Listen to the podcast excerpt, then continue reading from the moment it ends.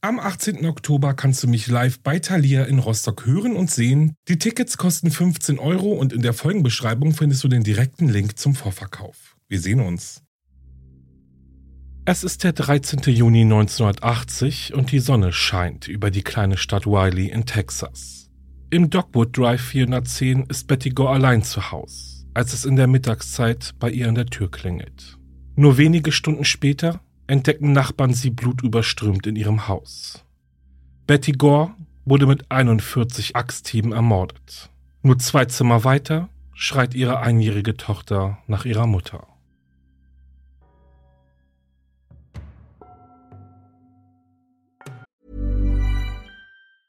Hey, it's Ryan Reynolds and I'm here with Keith, co-star of my upcoming film If, only in theaters May 17th. Do you want to tell people the big news? All right, I'll do it. Sign up now and you'll get unlimited for $15 a month in six months of Paramount Plus Essential Plan on us. Mintmobile.com slash switch. Upfront payment of $45 equivalent to $15 per month. Unlimited over 40 gigabytes per month. Face lower speeds. Videos at 480p. Active Mint customers by 531.24 get six months of Paramount Plus Essential Plan. Auto renews after six months. Offer ends May 31st, 2024. Separate Paramount Plus registration required. Terms and conditions apply if rated PG. Hey, I'm Ryan Reynolds. At Mint Mobile, we like to do the opposite of what Big Wireless does. They charge you a lot we charge you a little. So naturally, when they announced they'd be raising their prices due to inflation, we decided to deflate our prices due to not hating you.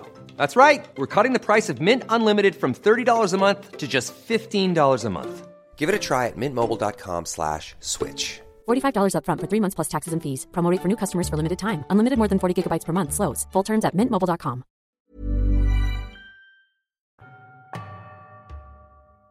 Hallo und herzlich willkommen zu Wahre Verbrechen. Ich bin Alex, das ist mein Podcast und ich freue mich sehr, dass du eingeschaltet hast. Vielen Dank dafür. Yes! Ich bin zurück mit einem neuen und sehr interessanten und aufregenden Fall und bin jetzt schon gespannt, was du über den Fall und vor allem das Urteil denkst. Lass es mich auf jeden Fall gerne wissen in den Kommentaren unter meinem Instagram-Post. Folge mir unter Wahre Verbrechen Podcast. Und bevor wir aber gleich in die Folge springen, freue ich mich noch sehr, euch ein bisschen was zurückgeben zu können, denn gemeinsam mit dem Frech Verlag starte ich am Freitag, also am 17.11., eine Voradventsverlosung. Ihr könnt nämlich richtig coole Crime Adventskalender gewinnen. Freut euch darauf schon einmal und das Beste ist, ein Herz reicht aus, um mitzumachen. Die Verlosung wird auch auf Instagram stattfinden, also verpass es nicht. Ich möchte hier natürlich nochmal dem Frechverlag danken fürs Mitmachen und für die tollen Kalender, die ich jetzt an euch verlosen darf. Ja. Und vorab, schau gerne mal beim Frechverlag vorbei. Dort kannst du nämlich mit dem Code Verbrechen20 20% auf Adventskalender sparen, die keine Bücher sind. Den Link findest du in der Folgenbeschreibung unter meinem Linktree. Richtig toll, oder? Ich freue mich auf jeden Fall sehr für euch. Okay. Gut, dann würde ich sagen, auf auf nach Texas denn hier ist ein Mord geschehen.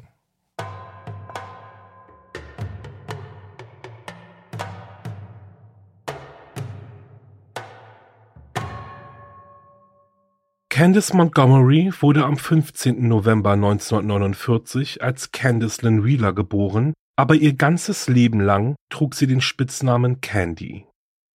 Als Candy zu ihrem ersten Date mit Pat Montgomery ging, war sie zunächst nicht begeistert von ihrem Date. Pat war nicht ihr Typ. Obwohl er fünf Jahre älter war als sie, war er ruhig und naiv, während Candy altklug und kontaktfreudig war. Nach ein paar Verabredungen hörte sie sogar auf, seine Anrufe zu beantworten. Aber Pat merkte nicht, dass sie nicht interessiert war. Anstatt aufzugeben, schickte er ihr einen Strauß Rosen und eine handgeschriebene Karte nach Hause. Und Candy war so gerührt von dieser Geste, dass sie beschloss, es noch einmal mit der Liebe zu versuchen.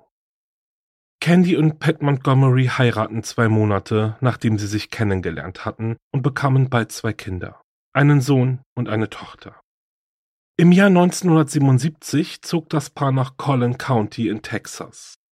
Die Montgomerys wurden schnell in die örtliche Gemeinde integriert und besuchten jede Woche den Gottesdienst in der örtlichen Methodistenkirche, wo sie auch die meisten ihrer Freunde kennenlernten. Bei diesen Gottesdiensten lernte Candy eine örtliche Mittelschullehrerin namens Betty Gore kennen. Es dauerte nicht lange, bis Candy und Betty Freunde wurden und regelmäßig Zeit miteinander verbrachten. Genau wie Candy war auch Betty verheiratet und hatte zwei Kinder. Candy freundete sich auch mit Bettys Ehemann Alan an und ihre ältesten Kinder Jenny und Alyssa waren bald unzertrennlich. Am 13. Juni 1980 war Alan auf einer Arbeitsreise außerhalb von Collin County und ließ Betty mit ihren beiden Kindern für ein paar Tage allein zu Hause. Kurz nach seiner Abreise machte er sich Sorgen um das Wohlergehen seiner Frau. Während ihrer gesamten Beziehung hatte Betty unter einer grenzwertigen Phobie vor dem Alleinsein gelitten. Alan hatte gehofft, dass diese Angst nur vorübergehend war und sich bessern würde, sobald Betty sich an das Eheleben gewöhnt hätte. Aber jetzt war ein Jahrzehnt vergangen und selbst ein kurzer Hinweis auf eine Reise brachte Betty zum Weinen. Sie hatte Angst, dass er nicht da war, um sie zu unterstützen, und es gefiel ihr nicht, allein für die Kinder verantwortlich zu sein. Alan hatte sich angewöhnt, Betty während seiner Dienstreisen vom Flughafen aus anzurufen, weil er wusste, dass schon ein paar kurze Gespräche mit ihm sie beruhigen würden. Er hatte mehrmals bei seiner Frau angerufen, um sich zu erkundigen, wie es Betty und den Kindern ging. Aber Betty hatte nie abgenommen. Das war untypisch für sie. Normalerweise antwortete sie schnell auf seine Anrufe, wenn er weg war, weil sie unbedingt von ihm hören wollte. Alan neigte nicht zu Angstzuständen, aber das Ausbleiben einer Antwort beunruhigte ihn. Betty hatte ihm nichts von Plänen erzählt, die sie so lange aus dem Haus halten würden. Schließlich rief Alan die Nachbarn im Dogwood Drive an und bat sie, zum Haus zu fahren und für ihn nach Betty zu sehen.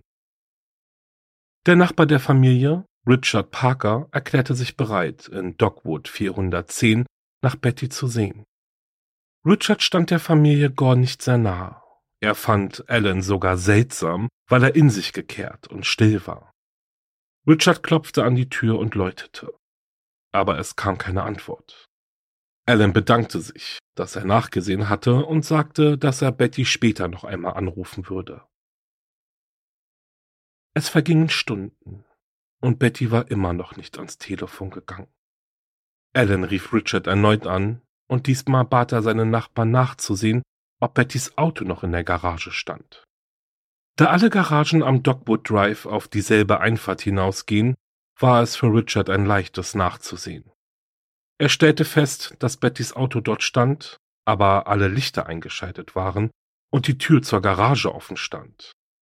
Es war, als wäre sie zu Hause, aber sie ging nicht an die Tür oder das Telefon. Als er diese Informationen Alan erzählte, war dieser überzeugt, dass es sich um einen Notfall handelte.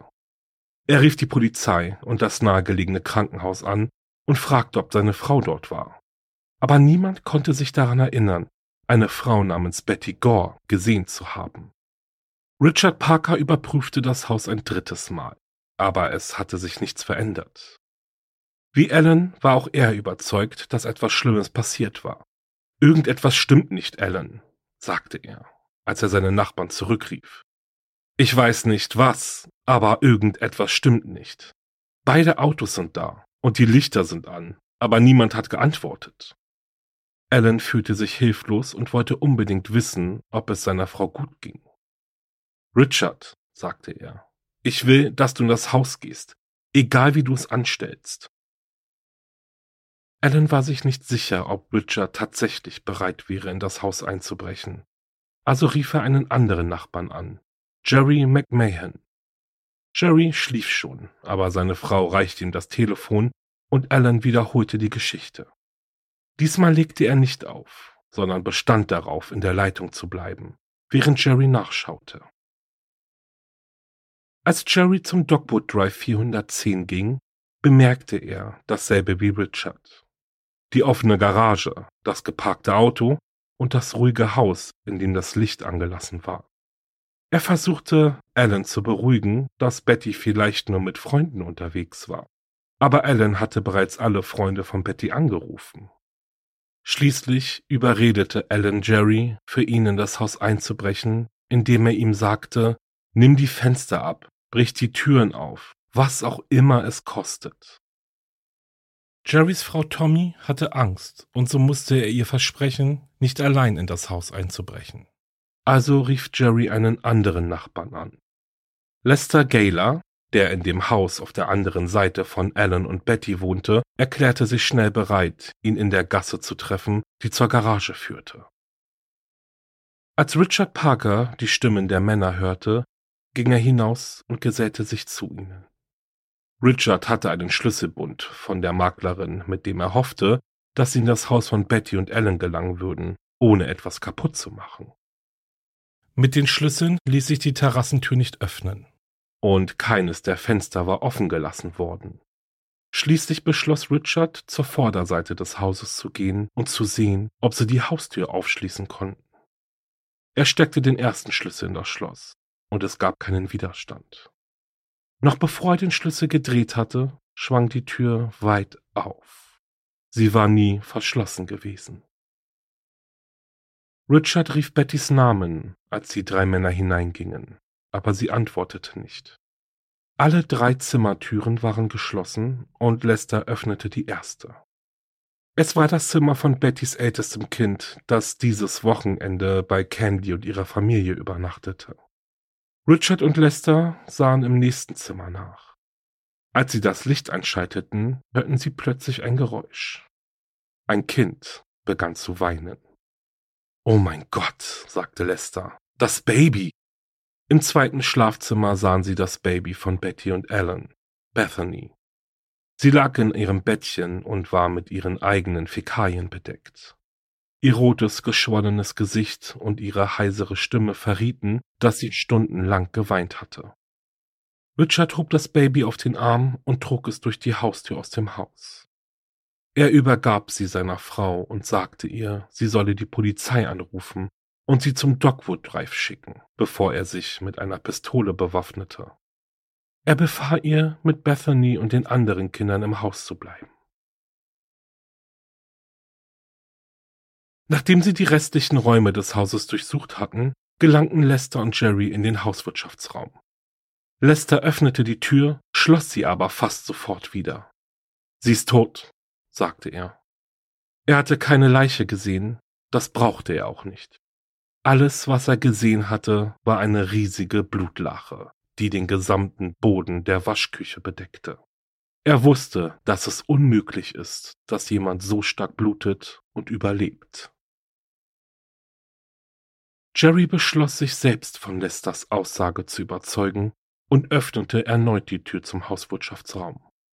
Wie Lester sah er nur kurz hin, bevor er die Tür schloss. Sie hat sich den Kopf weggepustet, sagte er. Lester ging zum Telefon in der Küche der Gors und wollte die Polizei anrufen. Aber das Telefon klingelte, bevor er den Anruf tätigen konnte. Es war Alan, der schon zum hundertsten Mal an diesem Tag in seinem eigenen Haus anrief. Lester wusste nicht, was er sagen sollte und reichte den Hörer schweigend an Jerry weiter. Was hast du gefunden? fragte Alan. Ich fürchte, es sieht nicht gut aus, antwortete Jerry. Aber keine Sorge, der Kleinen geht es gut. Nachdem Alan die Bestätigung hatte, dass Bethany unverletzt war, fragte er, aber was ist mit Betty? Jerry blieb nichts anderes übrig, als sich zu entschuldigen. Er hatte nicht die Antworten, nach denen Alan suchte. Er hatte keine Ahnung, was passiert war.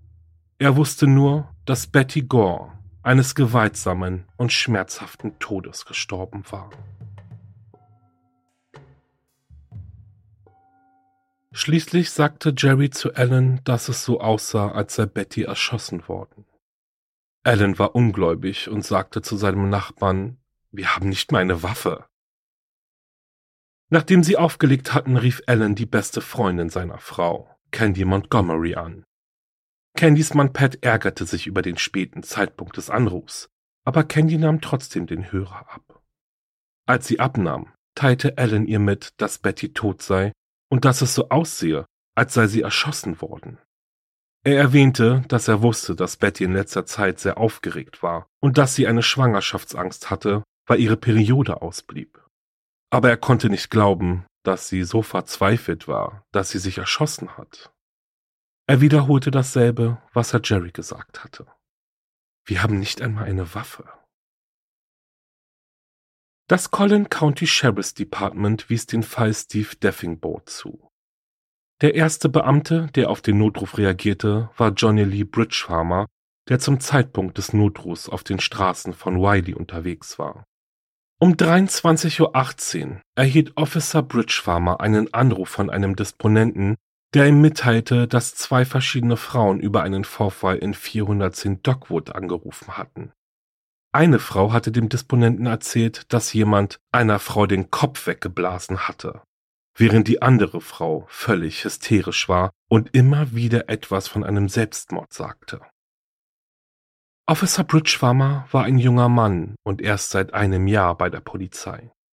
In dieser Zeit hatte er nur kleinere Vorfälle untersucht und fühlte sich unvorbereitet auf das, was ihn an der Adresse erwartete, die ihm der Disponent genannt hatte. Bevor er an der Adresse 410 Dogwood ankam, bat er den Disponenten, einen anderen Beamten als Verstärkung zu schicken und fragte, ob sein Freund Jim Grindle zur Verfügung stünde, um an den Tatort zu kommen. Innerhalb weniger Minuten traf er an der Adresse ein, wo Richard Parker bereits auf ihn wartete. Seitdem er Bettys Leiche entdeckt hatte, war Richard immer nervöser geworden. Er machte sich Sorgen, dass der Mörder immer noch in der Gegend war und hielt mit gezogener Waffe Wache. Auch als die Polizei eintraf, beruhigte er sich nicht und erzählte Officer Bridgefarmer, dass die Leiche in der Waschküche des Hauses lag. Der Beamte folgte Richards Anweisungen und ging zu der geschlossenen Tür des Hauswirtschaftsraumes. Er öffnete sie und schaute hinein. Dann schloss er sofort die Tür und rief dringend seinen Chef, Chief Royce Abbott, an, um ihm mitzuteilen, dass er zum Tatort kommen müsse. Als der Chief in 410 Dogwood ankam, hatte eine Gruppe besorgter Anwohner das Haus bereits umstellt. Es war eine kleine Stadt mit nur ein paar tausend Einwohnern, und die Gemeinschaft war eng, so dass sich die Nachricht schnell verbreitete.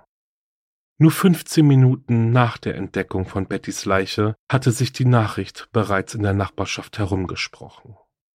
Einer von Bettys Nachbarn ging von Tür zu Tür und erzählte allen, dass sich eine Leiche im Haus befand.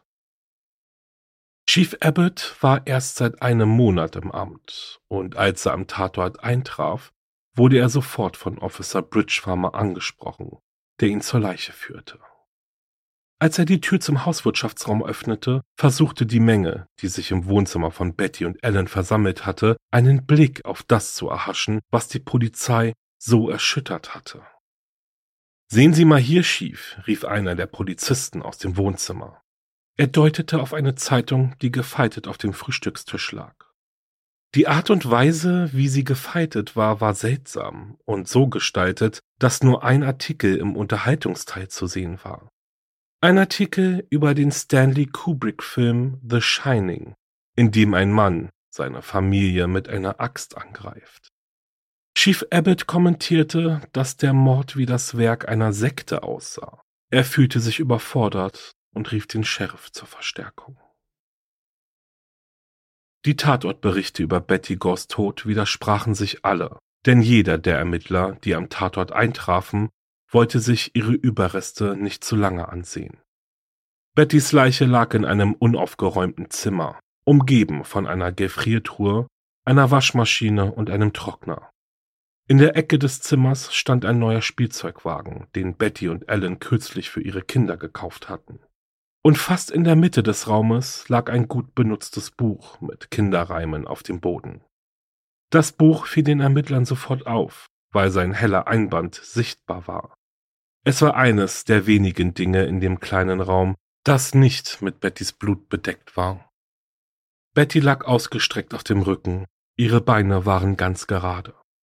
Sie trug eine eng anliegende Jeanshose und eine gelbe Bluse, aber aufgrund der Blutmenge auf ihrer Kleidung schien diese dunkelbraun zu sein. Mehrere Ermittler, die als Erste am Tatort eintrafen, bemerkten, dass das Blut so dunkel war, dass es fast schwarz aussah. Von allen Wunden an Bettys Körper fiel den Ermittlern zuerst die an ihrem linken Arm auf. Direkt in der Ellenbeuge befand sich eine so tiefe Wunde, dass es auf den ersten Blick so aussah, als ob ihr Arm komplett abgetrennt worden wäre. Bettys Gesicht schien teilweise verschwunden zu sein. Sie war mit einer scharfen Waffe so heftig ins Gesicht geschlagen worden, dass ihr rechtes Auge und der Rest der rechten Gesichtshälfte verschwunden waren. Die Ermittler brauchten auch nicht lange nach der Mordwaffe zu suchen. Halb unter dem Gefrierschrank lag eine etwa ein Meter lange Axt mit einem Holzstiel. Die Gerüchte verbreiteten sich weiter in der Kleinstadt. Weil die Nachbarn dachten, Betty sei erschossen worden, wurde vielen Leuten ursprünglich erzählt, dass dem Opfer der Kopf durch einen Gewehrschuss weggeblasen worden sei. Nun wurde die Wahrheit, dass Betty mit einer Axt getötet worden war, immer mehr Menschen bekannt. Für die Einwohner von Wiley war diese Geschichte sogar noch erschreckender. Bettys Nachbarn begannen ihre Türen zu verriegeln und riefen ihre Lieben zu Hause an, weil sie paranoid wurden, dass ein axtschwingender Mörder noch auf freiem Fuß war. Polizeichef Abbott wies drei seiner Beamten an, in der Nachbarschaft zu patrouillieren und nach ungewöhnlichem Ausschau zu halten. Nachdem die nahegelegene Stadt Sex über den Polizeifunk von dem Mord erfahren hatte, schickte sie mehrere Polizisten nach Wiley, um zu helfen. Die Brutalität von Bettys Tod war nicht der einzige Grund für die Panik in der Stadt. Lange Zeit waren Morde etwas, das die Stadt Wiley einfach nicht kannte. Der Mord an Betty Gore war der erste Mord, der dort verübt wurde. Vor einer Menge Schaulustiger sprach Chief Abbott erneut mit Richard Parker und bat ihn, die Ereignisse zu wiederholen, die sich zugetragen hatten, bevor Bettys Leiche gefunden wurde. Es gab ein paar Dinge, die dem Chief bei seiner Erzählung auffielen. Erstens sagte Richard, dass die Tür zur Garage von Betty und Ellen die ganze Nacht offen gestanden hatte, obwohl das Paar normalerweise darauf achtete, dass sie verschlossen war. Von seinem Rundgang durch das Haus wusste Chief Abbott, dass es in der Garage eine Tür gab, die mit dem Raum verbunden war, in dem Betty getötet worden war. Zweitens erzählte Richard dem Chief, dass Bettys Ehemann Alan nicht in der Stadt war, aber er hatte keinem der Nachbarn gesagt, dass er verreist war. Tatsächlich hatte keiner von ihnen eine Ahnung, dass Alan weg war, bis er sie angerufen und gebeten hatte, nach Betty zu sehen. Chief Abbott bat das Büro des Collin County Sheriffs, ein Fingerabdruckset und eine Kamera nach 410 Dogwood zu bringen, damit sein Team mit der Sammlung von Beweisen beginnen konnte. Dann ging er noch einmal durch das Haus und ging vom Flur ins Badezimmer. Keiner der Ermittler hatte bisher einen Fuß in das Badezimmer gesetzt. Aber es war sofort klar, dass der Mörder es betreten hatte. Die Badewanne die Wände, die Handtücher und die Badematte waren blutverschmiert. Anstatt sofort nach dem Mord vom Tatort zu fliehen, hatte der Mörder geduscht, um sich das Blut vom Körper zu waschen. Kurze Zeit später erhielt Chief Abbott einen Anruf von Alan Gore. Um herauszufinden, was Alan wusste, fragte der Chief. Können Sie mir sagen, was Sie darüber wissen, was heute Abend hier passiert ist? Alan antwortete. Ich habe gehört, dass Betty erschossen wurde. Er erzählte weiter, dass er sich den ganzen Tag über Sorgen um Betty gemacht hatte, weil sie auf keinen seiner Anrufe reagiert hatte. Kennen Sie jemanden, den Betty heute vielleicht gesehen haben könnte? fragte Chief Abbott. Alan antwortete, dass er nur eine Person kannte. Candy Montgomery, die auf die älteste Tochter von Alan und Betty, Alicia, aufgepasst hatte, während er weg war. Laut Alan hatte Candy ihm gesagt, dass sie zum Haus kommen würde, um einen Badeanzug für Alicia abzuholen. Das Wiley Police Department stand bei der Bearbeitung des Falls unter großer öffentlicher Beobachtung und spürte den Druck, den Mörder so schnell wie möglich zu fassen. Sie arbeiteten zusammen mit der Polizei von Dallas, den Sheriffs von Collin County und Dallas County, den Texas Rangers dem Texas Department of Public Safety und dem Dallas Institute of Forensic Science. Aber selbst für diese große Gruppe erfahrener Polizeibeamter war der Fall überwältigend. Die Beamten arbeiteten Tag und Nacht und sprachen mit allen Bewohnern der Umgebung, um jemanden zu finden, der etwas Ungewöhnliches gesehen haben könnte. Ein Tipp nach dem anderen ging über das öffentliche Telefon ein. aber keiner davon war hilfreich. Alan und Candy setzten sich mit der Polizei zusammen und halfen ihr, eine Liste mit allen Personen zu erstellen, mit denen Betty Gore in den Tagen vor ihrem Tod zu tun hatte. Eine Person nach der anderen wurde befragt, aber es gab keinen Grund, einen Verdacht zu äußern. Chief Abbott hatte jedoch einen Hauptverdächtigen, Bettys Ehemann Alan. Er wusste, dass in solchen Fällen, in denen eine verheiratete Frau ermordet wird, die Statistiken darauf hindeuten, dass der Ehemann der Mörder ist. Er war auch misstrauisch, weil Allens Arbeitsreise nach St. Paul mit Bettys Mord zusammenfiel. Als er jedoch Allens Alibi gründlich überprüfte, musste er zugeben, dass Allen auf keinen Fall der Mörder war. Mehrere Kollegen bestätigten, dass Allen den ganzen Tag bei ihnen gewesen war. Und es wurde klar, dass Alan während des Zeitfensters, in dem seine Frau getötet wurde, gar nicht in Wiley gewesen war. Schließlich hatte Chief Abbott keine andere Wahl, als die Beweise erneut zu prüfen und nach neuen Verdächtigen zu suchen. Der Polizeichef war verblüfft über die Art und Weise, wie das Verbrechen verübt worden war. Bei Tageslicht, in einer engen Nachbarschaft umgeben von möglichen Zeugen. Der Mörder war so unbeeindruckt von seinen Taten, dass er sogar im Gorehaus geduscht hatte. Aufgrund dieser Faktoren vermutete Chief Abbott, dass es sich bei dem Täter um einen Psychopathen handelte, dem es egal war, ob er gefasst wurde oder nicht. Da in das Haus nicht eingebrochen worden war, glaubte er, dass es sich bei dem Täter um jemanden handelte, den Betty kannte und den sie ohne weiteres in ihr Haus eingeladen hätte.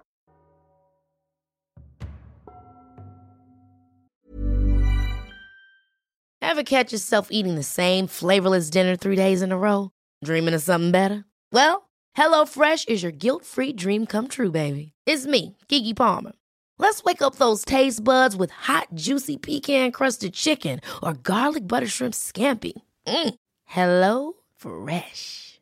Stop dreaming of all the delicious possibilities and dig in at HelloFresh.com. Let's get this dinner party started.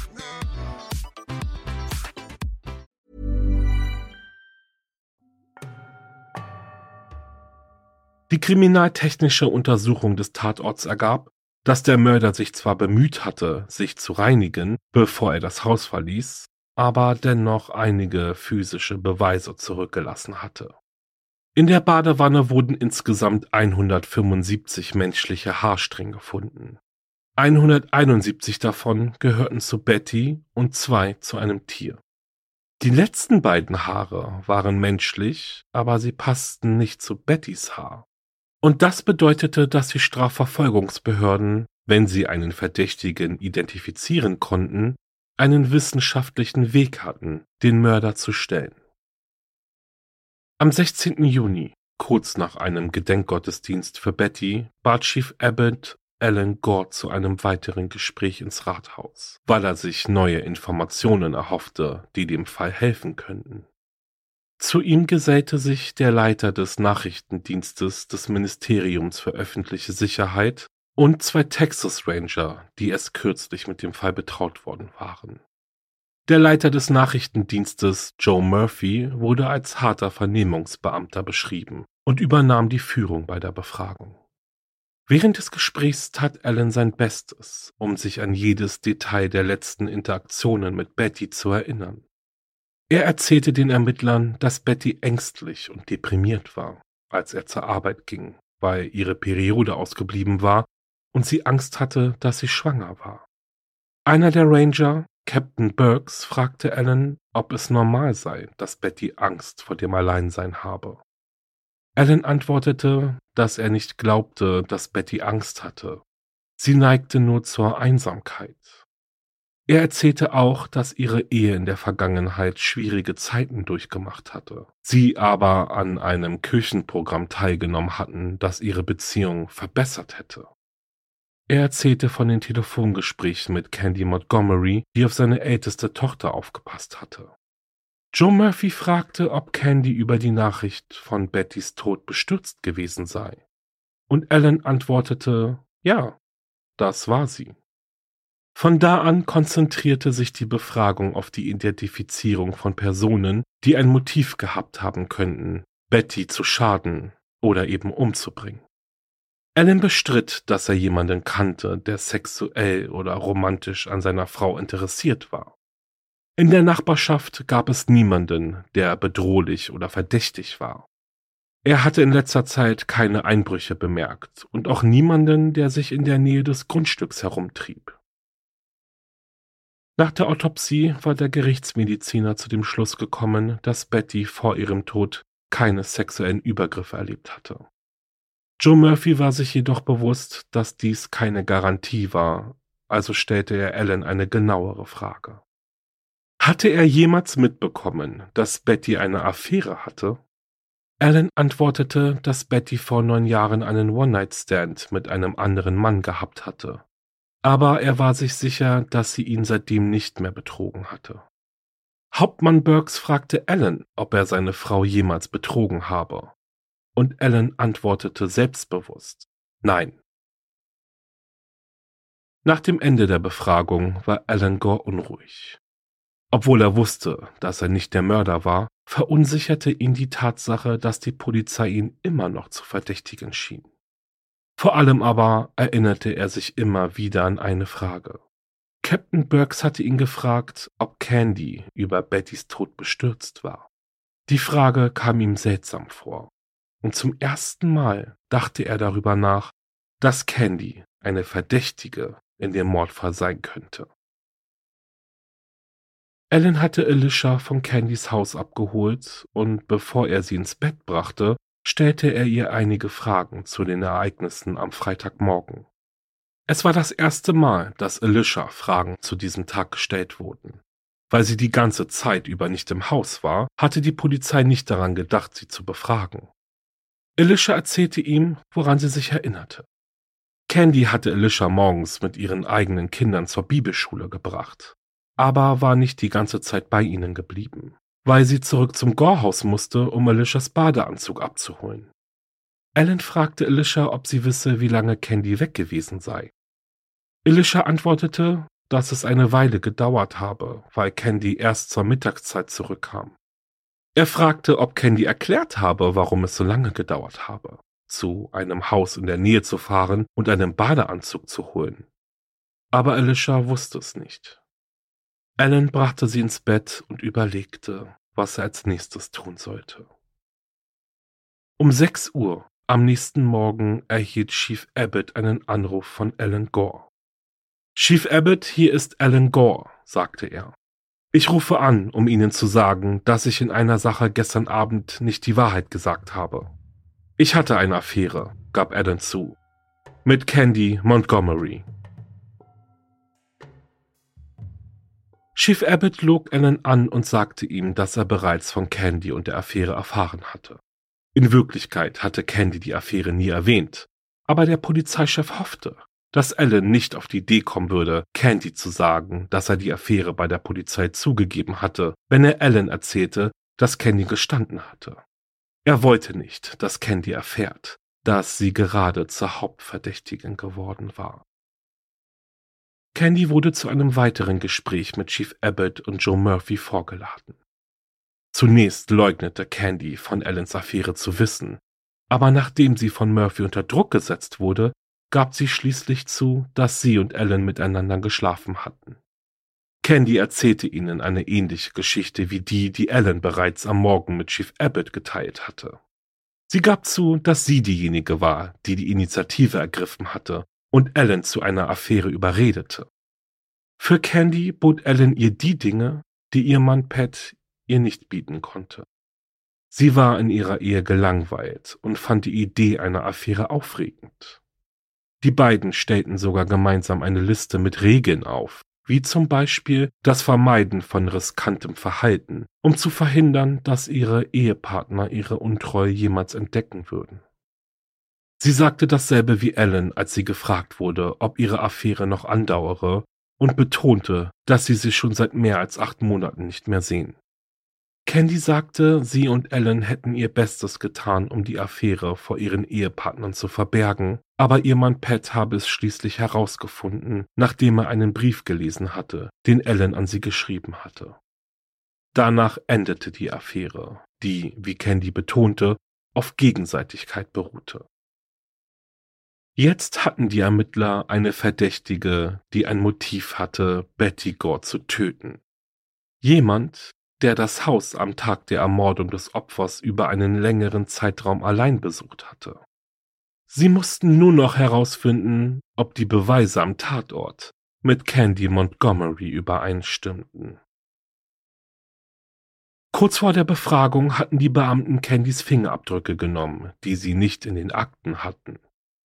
Sie sammelten auch die Schuhe ein, die sie an dem Tag trug, an dem Betty starb in der Hoffnung, die Sohlen mit den blutigen Fußabdrücken des Mörders vergleichen zu können. Ein Fingerabdruckexperte verglich Candys Abdrücke mit einem blutigen Daumenabdruck, der an der Tür von Bettys Gefrierschrank hinterlassen worden war. Die Ergebnisse waren eindeutig. Es war eine Übereinstimmung. 13 Tage nach dem Mord an Betty Gore wurde Candice Lynn Montgomery wegen des Mordes an ihrer Freundin verhaftet. Candys achttägiger Prozess fand in McKinney, Texas statt. Sie und ihre Anwälte, die Rechtsanwälte Don Crowder und Robert Udesheen, hatten beschlossen, dass sie darauf plädieren würden, dass sie in Notwehr gehandelt hatte. Richter Tom Ryan führte den Vorsitz in der Verhandlung. Candy erzählte dem Gericht, dass Betty von ihrer Affäre mit Ellen erfahren und sie gewaltsam mit einer Axt angegriffen hatte. Sie betonte, dass sie nicht in der Absicht, Betty zu töten, zum Haus der Gors gegangen war. Ihre Geschichte, dass sie einen Badeanzug für Alicia abholen wollte, stimmte und sie war überrascht, als Betty gewalttätig wurde. Als Betty versuchte, sie mit der Axt zu schlagen, gelang es Candy, ihr die Axt aus den Händen zu reißen, und sie schlug mit der Waffe auf Betty ein und tötete sie. Ich habe sie geschlagen, sagte Candy. Ich habe sie geschlagen und geschlagen. Sie fiel langsam, fast in eine sitzende Position. Ich schlug sie weiter und weiter. Ich fühlte mich so schuldig, so schmutzig. Ich schämte mich so sehr. Vor Prozessbeginn hatte Candy bei einem Lügendetektortest dieselbe Geschichte erzählt und die Ergebnisse deuten darauf hin, dass sie die Wahrheit sagte. Diese Geschichte erklärte jedoch nicht, warum Candy insgesamt 41 Mal mit der Axt auf Betty einschlug, ihren Körper verstümmelte und auch dann noch weiter schlug, als sie schon tot war. Der Anwalt der Staatsanwaltschaft, Tom O'Connell, argumentierte, dass es für Candy möglich gewesen wäre, vor dem Angriff wegzulaufen, anstatt Betty zu töten. Er erklärte außerdem, dass es unabhängig davon, ob Candy in Notwehr gehandelt hat, keinen Grund gab, warum Candy so oft mit der Axt auf Betty eingeschlagen hatte. Am 30. Oktober 1980 beendeten die zwölf Geschworenen, drei Männer und neun Frauen, ihre Beratungen. Sie kamen zu dem Schluss, dass Candice Lynn Montgomery des Mordes an Betty Gore nicht schuldig ist. Dieses Urteil ist von der Gemeinde nicht wirklich gut aufgenommen worden. Während des Prozesses hatte sich eine Menschenmenge vor dem Gerichtsgebäude versammelt, und als Candy herauskam, riefen sie Mörderin, Mörderin, Mörderin. Betty Goss Vater kommentierte das Urteil mit den Worten Soweit es mich betrifft, wird der Gerechtigkeit Genüge getan. Sie muss damit leben. Ich würde nicht sagen, dass ich mit dem Urteil zufrieden bin. Wir wissen nicht, was passiert ist. Und wir werden es auch nie erfahren. Candy zog nach dem Prozess mit ihrer Familie nach Georgia um. Aber es stellte sich heraus, dass man vor seiner Vergangenheit nicht davonlaufen kann. Ihre Ehe zerbrach nach dem Umzug und sie und Pat ließen sich scheiden. Heute trägt sie ihren Mädchennamen Wheeler. Was ihre berufliche Laufbahn betrifft, und das wird euch jetzt vielleicht überraschen, Candy arbeitete als Psychotherapeutin für Jugendliche und Erwachsene. Bis heute bleibt sie bei ihrer Aussage, ihre Freundin und Ehefrau ihrer Affäre aus Notwehr getötet zu haben. Mit 41 Axthieben.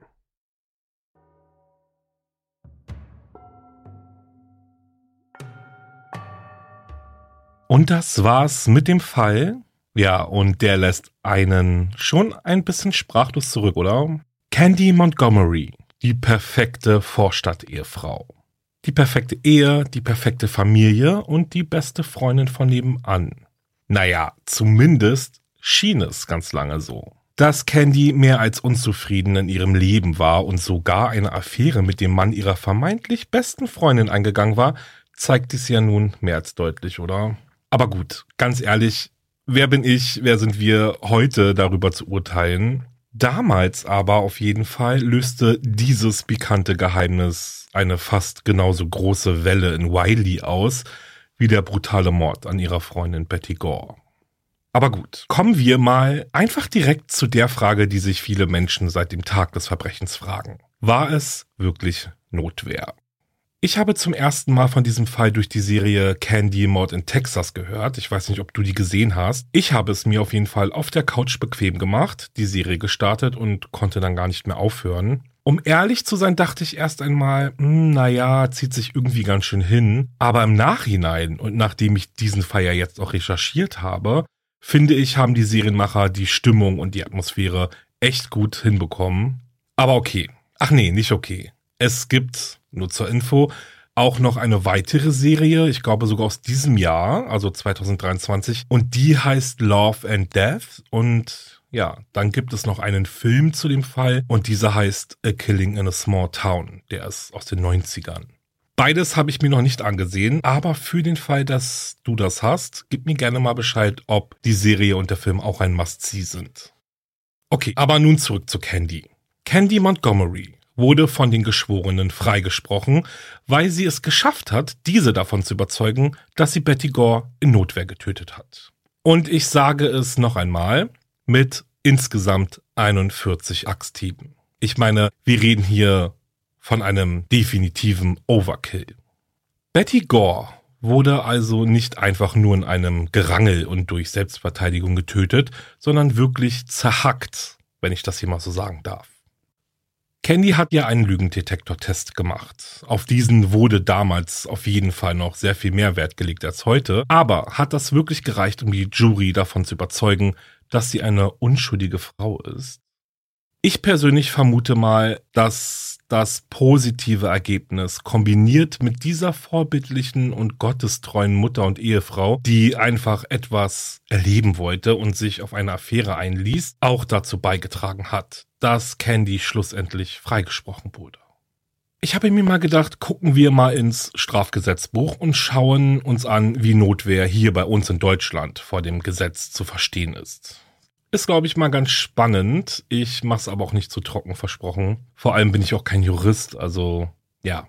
Also, Strafgesetzbuch, Paragraph 32, Notwehr.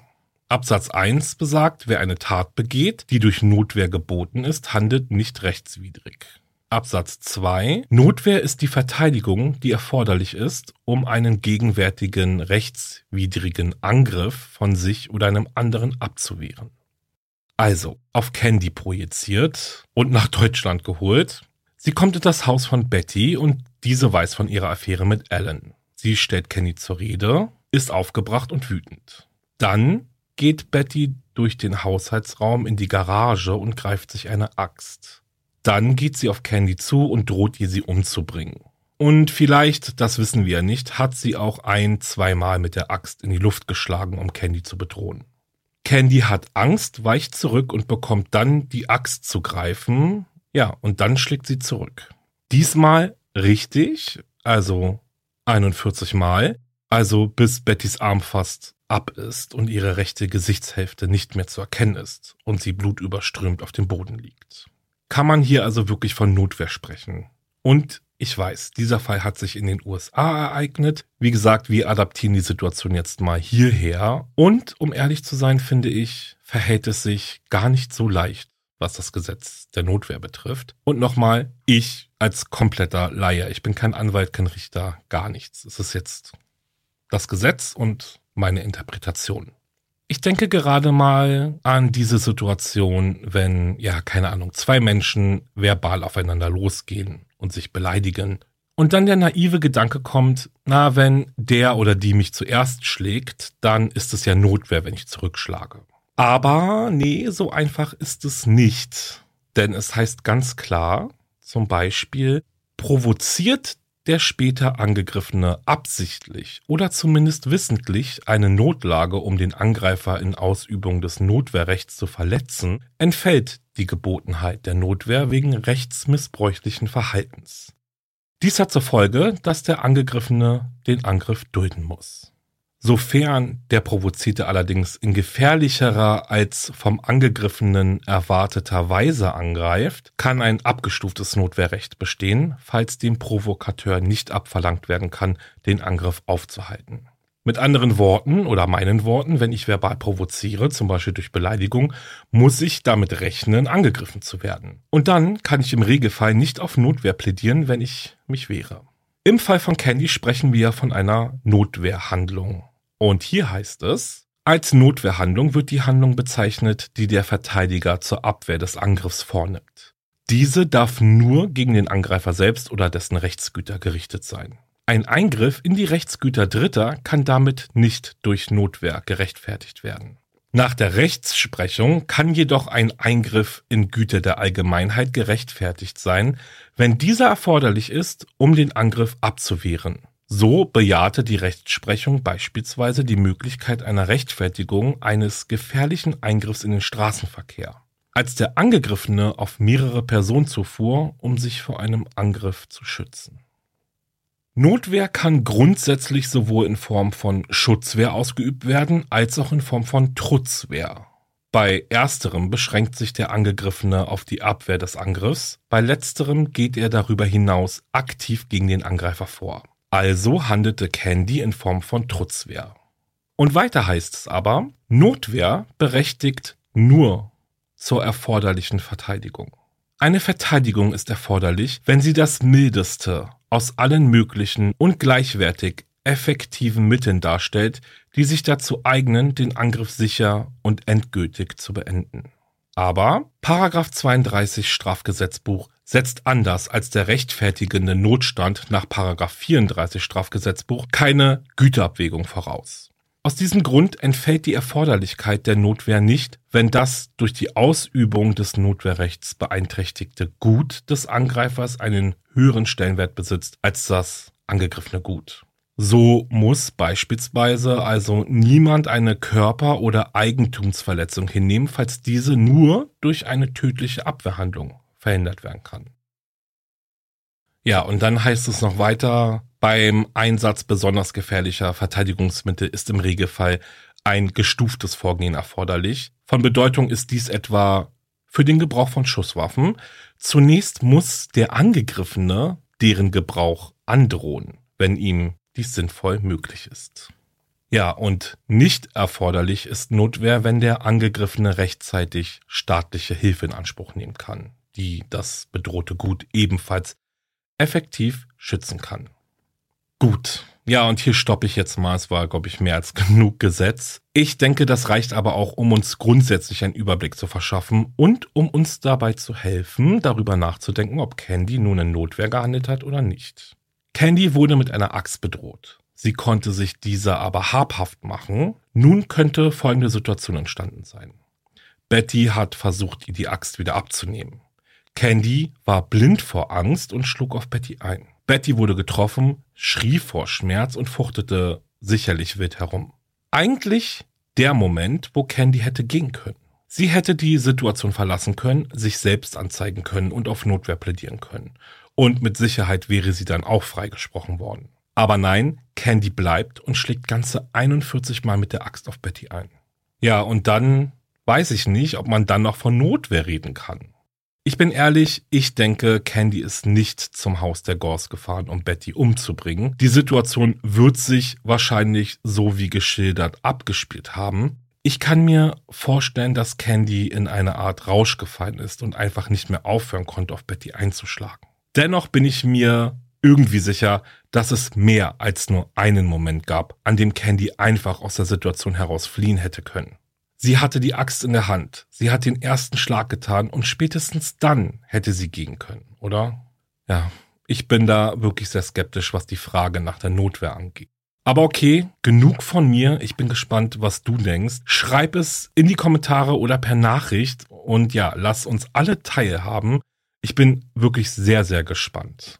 Ich würde mich dann jetzt auch so langsam verabschieden und natürlich mit der großen Bitte, dass du wahre Verbrechen eine liebe Bewertung gibst, gerne auch Sterne und Herzen. Folge mir auch auf Instagram unter wahre-verbrechen-podcast und schau auch mal auf YouTube vorbei. Es lohnt, lohnt, lohnt sich. Wirklich. Ich freue mich dann auf die nächste Folge und bis dahin bleibt sicher. Ciao.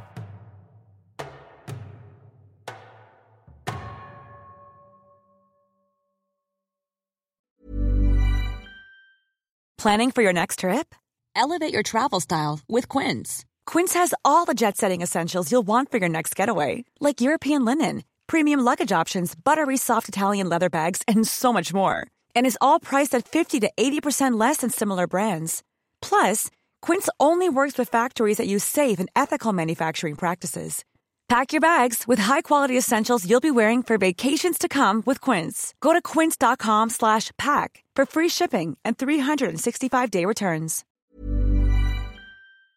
Höre jetzt die vierte und alle anderen Staffeln meines True Crime Podcasts Steig nicht ein, exklusiv auf Podimo. Alle Infos findest du in der Folgenbeschreibung.